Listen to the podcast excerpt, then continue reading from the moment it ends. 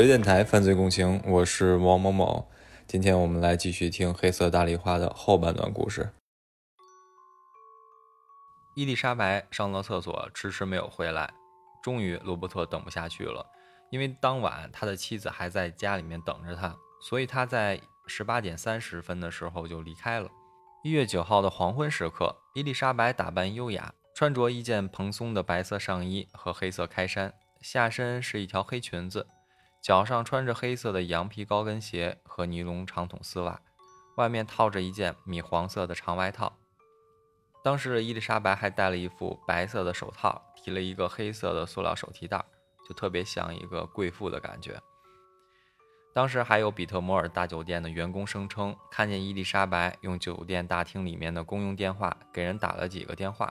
其中一个电话是打给马克·汉森的。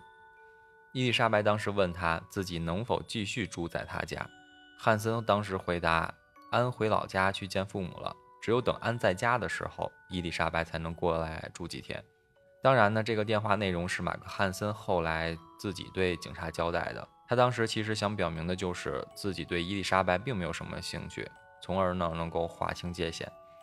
安当时确认了马克·汉森的谈话内容，因为自己是一月十号才回洛杉矶的。此前，汉森是不知道他何时回去的。他相信，如果伊丽莎白知道自己在洛杉矶，肯定会找自己帮忙的，因为自己过去就帮过他无数的忙了。这个地方还可以提一点，刚才咱们不是说伊丽莎白穿了一个米黄色大衣吗？那件大衣就是按之前借给伊丽莎白的。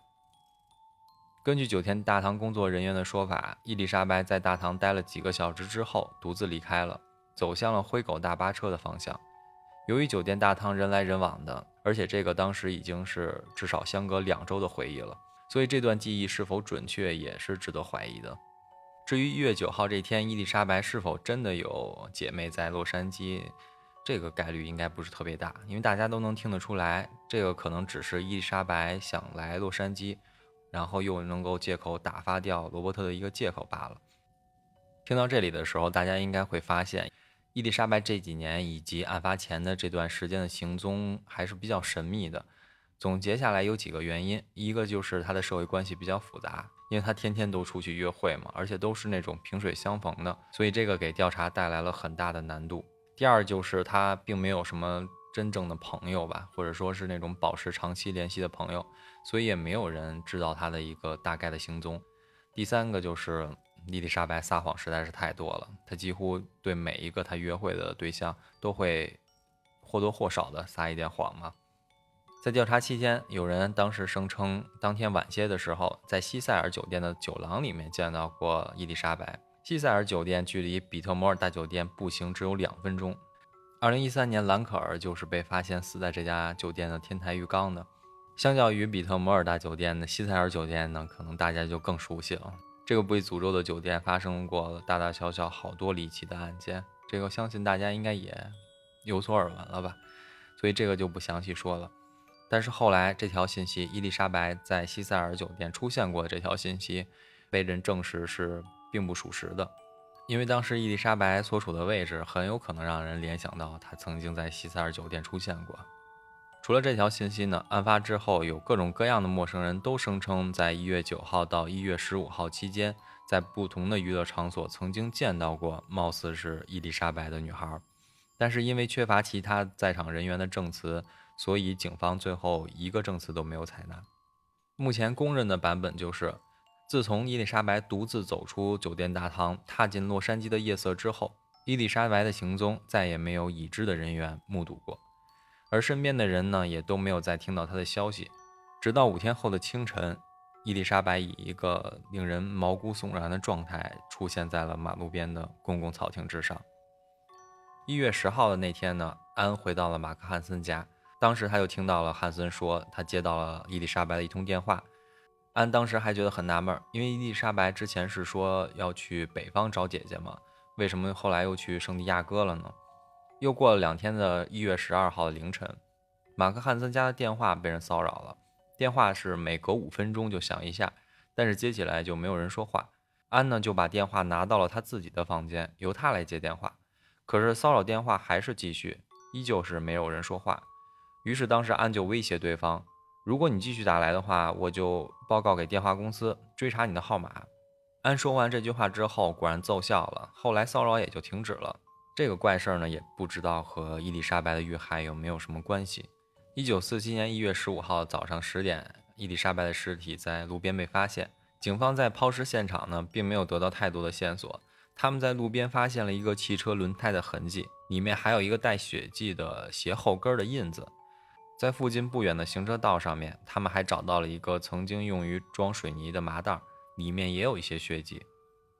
鉴于伊丽莎白身体下面的草地是很潮湿，而且还有露水，警方猜测凶手应该是在凌晨两点左右的时候放置的尸体。当时本案还是第一个使用传真技术的案子，因为以往警方都要把指纹寄到华盛顿去和系统当中的指纹做对比，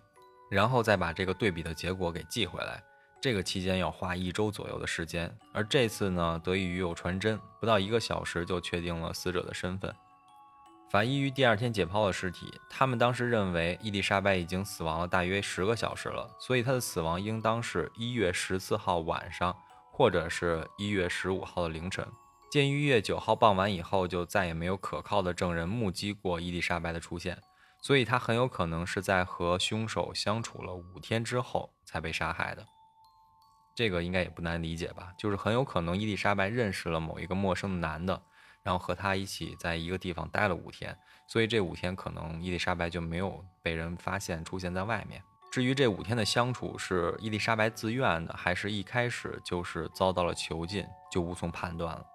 根据解剖报告和尸体的特写，死者在生前呢受到过虐待，主要集中在头部，他的右侧脸和前额都有淤青，遭到过用棍棒之类的钝器用力打击过的痕迹。而他的死因就是被重力击打头部，造成了脑震荡和颅内出血，以及脸上的伤口造成的失血过多而死亡。鼻梁两侧呢还有几乎对称的带锈色的小伤口。他的手腕和脚腕还有脖子上面都有被束缚过的痕迹，因此有人推测，当时伊丽莎白是被固定在了某种铁质的装置上面，而这个装置扣住了他的双手和双脚，并且架住了他的脖子和鼻子的两侧。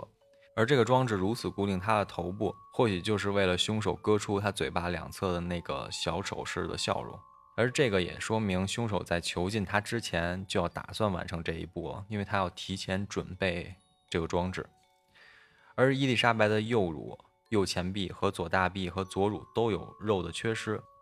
这个当时描述就像是凌迟一般嘛，拿刀从他的身上的不同的位置割下来一些肉块。而他的大腿上方本来还是有一个纹身的，那一块肉也被割了下来。后来在伊丽莎白的阴道里面发现了那块肉。伊丽莎白的下身是从腰部完全斩断的，用的手法似乎是一九三零年代美国医学院传授的一种叫做半体切除术的方式。而这种手术一般是当病人在盆骨周围有致命伤或者是肿瘤的时候，不得不走最后一步切除这个下半身以求活命。半体切除术是在人体的第二和第三的腰椎之间截断的。据说人体的全身只有在这个位置切割，才能把身体一分为二，而不用弄断这个骨头。由于切割的线条直而流畅，因此警方和查看过解剖报告的医学人士都认为，凶手曾经接受过一定的医学训练，而且疑似是一个技术精湛的外科医生。在伊丽莎白的下半身。肚脐下方有一条十公分多长的伤口，一直延伸到阴部，而这道伤口把皮肉给划开，露出了内脏。这道伤口左右有许多皮肤表层的割伤，而它的阴部有许多十字形的割伤。法医还发现伊丽莎白的阴毛比较稀疏，所以他们判断很有可能是从根部用刀给切割过，而不是直接拔掉的。而割掉的阴毛在她的直肠当中还被发现了。伊丽莎白的后门还被扩大了，可能是生前或者是死后遭受过强奸所致，体内没有发现精液，这个也可能是凶手仔细清理过尸体的原因。由于用力清洗呢，伊丽莎白的体内还留下了一些硬刷子上的毛，大部分的割伤是她在死后进行的，而伊丽莎白小丑式的笑容很有可能是在活着的时候被割开的。黑色大丽花案由于惊悚的抛尸现场和年轻性感的受害者。得到了当时各大媒体的疯狂追逐报道，更是连续三十五天占据了《洛杉矶观察报》的头版。据说这个当时是美国史上纸媒报道过最多的案件。一九四七年一月二十一日，案发后的第五天，一名男子打电话给《洛杉矶观察报》，他自称是杀害伊丽莎白的凶手，说他不满意报社的报道，并称自己过阵子会自首。为了证明自己的身份，他还说会给报社先寄一些伊丽莎白的纪念品。三天之后，一月二十四号，当地的邮递员在比特摩尔大酒店大堂里面发现了一个可疑的黄褐色大信封，信封上的收件人是《洛杉矶观察报》。信封上的纸是从报纸上剪下来的一个个单词拼凑而成的，而这个包裹里面装的正是警方正在寻找的伊丽莎白手提包里面的东西。这包括了伊丽莎白的出生证明、名片，还有一些收据，以及她自己和别人的照片。还有灰狗大巴车寄存行李的凭证，以及一本黑色的通讯录，封面上还烫金印着马克·汉森这个人的名字。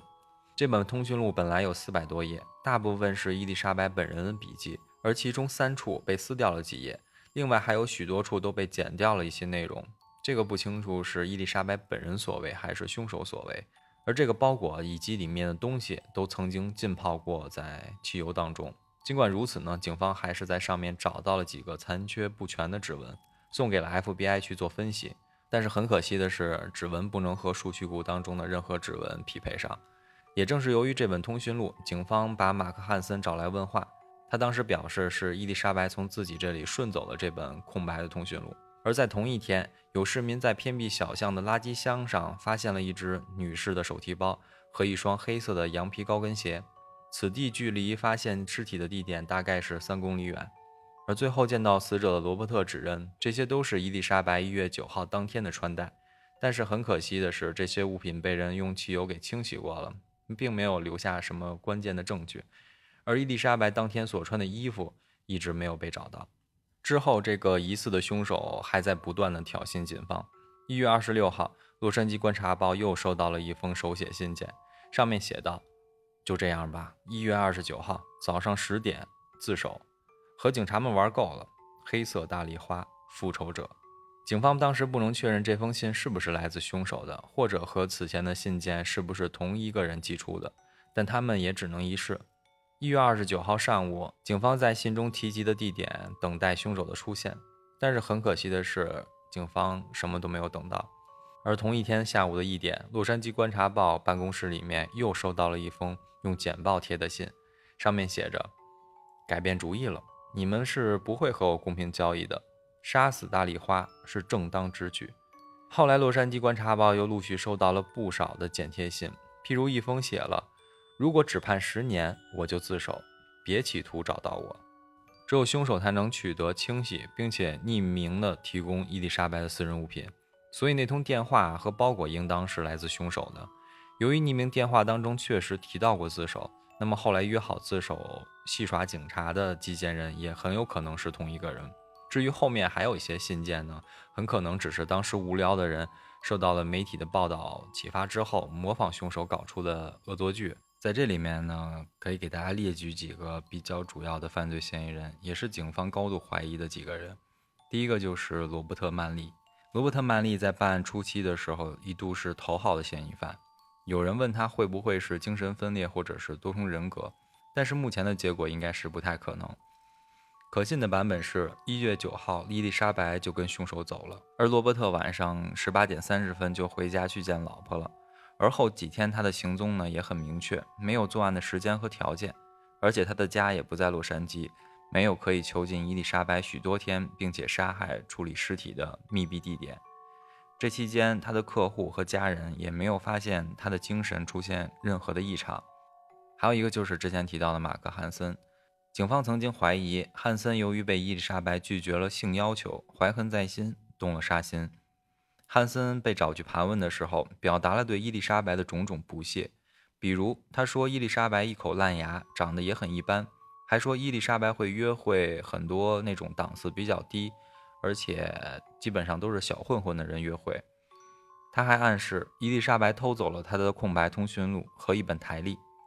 汉森故意贬低伊丽莎白，以显示自己对她的没有兴趣，可能是想赶紧甩掉这个烂摊子，怕损害自己的名誉。而且汉森到处猎艳，还举办过各种性派对，有很多的女友，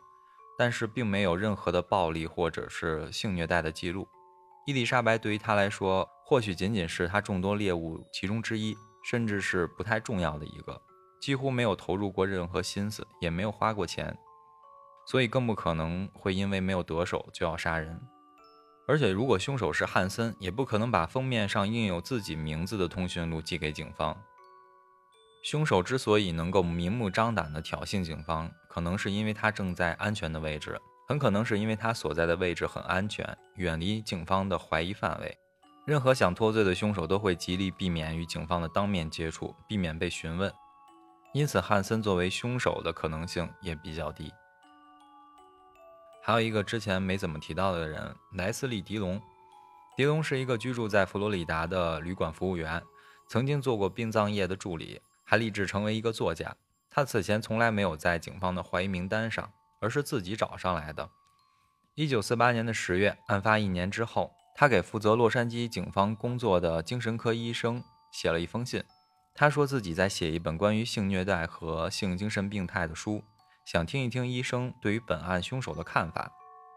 在后来的书信交往当中，他声称觉得自己一个居住在洛杉矶的朋友杰夫·康纳斯。可能是杀害伊丽莎白的凶手。聊及如何才能把血放干净的时候，迪龙说他在殡仪馆里面处理过尸体，知道在大腿上插一根管子就可以把血放掉。他还说凶手把小腹切开，可能是为了看着自己的生殖器能够到达哪儿。迪龙也说出了两个警方从来没有对外公布的本案的细节，但也很可能是他猜测出来的巧合。医生怀疑迪龙本人就是凶手，而康纳斯是他虚构的朋友。所以让洛杉矶警方把迪龙给拘留了。在拷问期间，警方突然来电说他们找到了一个叫康纳斯的人，他的真名叫做阿迪莱恩。案发期间是洛杉矶一家夜店的维修工，但是最后警方因为证据不足，把两个人都给释放了。伪装成作家与负责调查的心理医生套近乎，确实很符合凶手的心理侧写。但是，据后来的资料显示，一九四七年一月十五号，狄龙本人在旧金山，并不在洛杉矶，而且他也只是短暂的当过殡葬业的小助理，大部分时间都在旅馆里面当服务员，根本不可能熟练的切割尸体，并且完成放血。最后一个可疑的嫌疑人是一个医生，叫做乔治·霍德尔。霍德尔医生最初进入怀疑名单是在一九四九年。他当时被控告性侵自己十四岁的亲生女儿。由于警方相信杀害伊丽莎白的人是个医生，所以一直格外留意行为不端的医生，因此注意到了他。但据他的第二任妻子所言，他医学院毕业之后并没有做过外科手术。尽管当时有三个目击证人证明看见过霍德尔医生和自己的亲生女儿发生关系，但是由于其他家人的否认，霍德尔医生并没有被定罪。几十年之后，他的女儿就此事还接受了 CBS 的采访。他表示，当时许多人都做了伪证，是因为霍德尔的收入养活了所有家人，没有人希望他坐牢。一九五零年的二月十五号到三月二十七号之间，洛杉矶警方还对他的住宅实行了监听，他们听到了一些奇怪的声音和对话。一九五零年的二月十九日晚上八点二十五分，他们听到了一个女人不断发出尖叫。而奇怪的是，此前并没有听到任何女人的声音，这意味着这个女性此前要么是被堵住了嘴，要么就是霍德尔在播放录音。当天晚些的时候，霍德尔医生对身份不明的人说道：“当我意识到自己什么都做不了的时候，我只能在他的头部压个枕头，用毯子裹住他的身体，叫一辆出租车。